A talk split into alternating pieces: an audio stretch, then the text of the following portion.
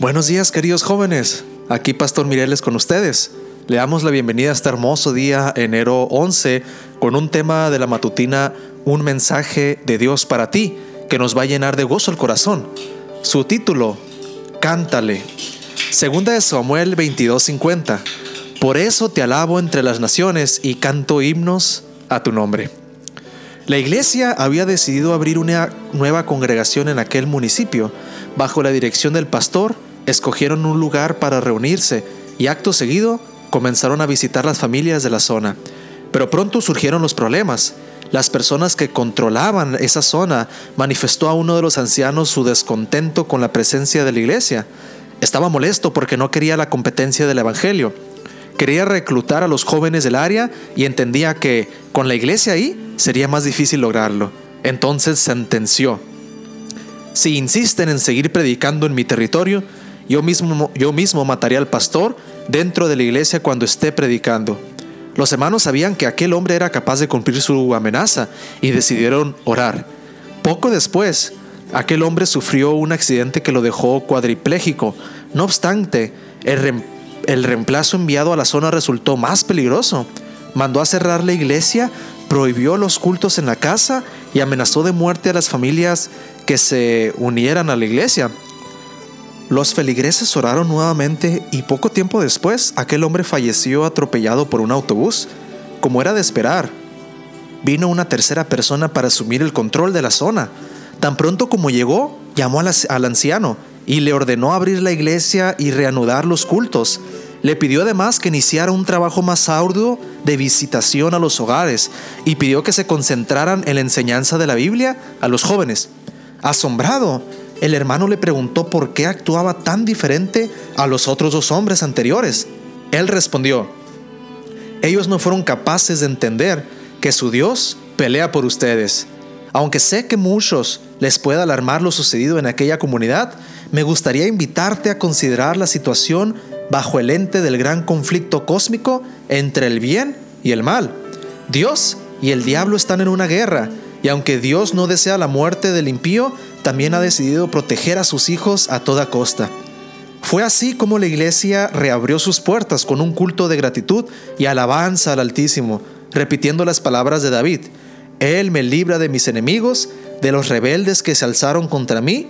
Tú, Señor, me salvas de los hombres violentos. Por eso te alabo entre las naciones y canto himnos a tu nombre. ¿Y tú, qué razones tienes hoy para cantarle a Dios?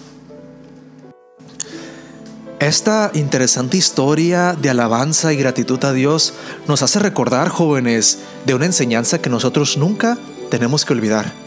En los afanes de nuestra vida, nuestras actividades diarias, puede que nos ocupemos de tal manera que olvidemos que la iglesia no es un club social, la iglesia no es una administración hecha por hombres, ni es un, edificio donde la gente viene a entretenerse, ni a pasar un buen rato, sino que en realidad la iglesia es el cuerpo de Cristo mismo, la manera en que Él está haciendo la misión terrenal de salvar almas por medio del plan de la redención.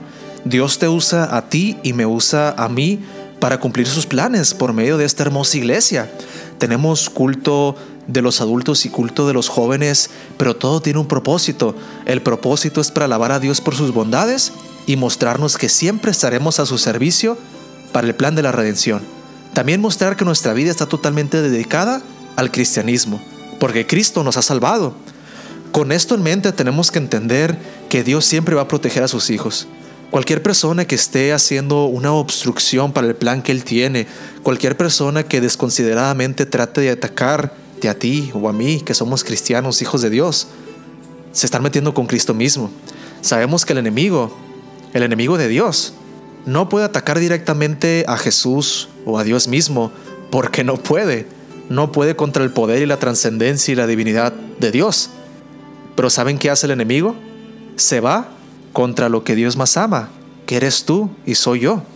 Así, querido joven, aunque la vida, la vida diaria esté llena de peligros, preocupaciones, amenazas, o gente que simplemente no le gusta que alabemos a Dios, o quiere que impidamos alabar a Dios, sea en nuestro trabajo, nuestra familia, nuestras amistades, tienes que entender que Dios siempre va a tener tu espalda. Él te va a resguardar, te va a proteger y te va a enseñar que los propósitos que Él ya tiene marcado en la historia, nadie puede interrumpirlos. Es una promesa muy hermosa, joven, y con esta promesa, con esta gratitud en el corazón, vamos a tener el día de hoy, enero 11, nuestro año bíblico. Ese tiempo donde tú pasas a solas con Dios, sin distracciones, sin nadie contigo, simplemente el tiempo en el que tú y yo aprendemos a depender más en nuestra amistad privada con el Señor. Para esta hermosa mañana, nuestro capítulo va a ser encontrado en Salmos 24 y Génesis 11. Salmos 24 y Génesis 11 continuando el libro de Salmos y continuando la cronología bíblica de Génesis, para que así tú y yo al final del año podamos terminar la palabra de Dios con tantas enseñanzas y con tantas lecciones que podemos aplicar en nuestra vida diaria. Querido joven, acompáñame a orar.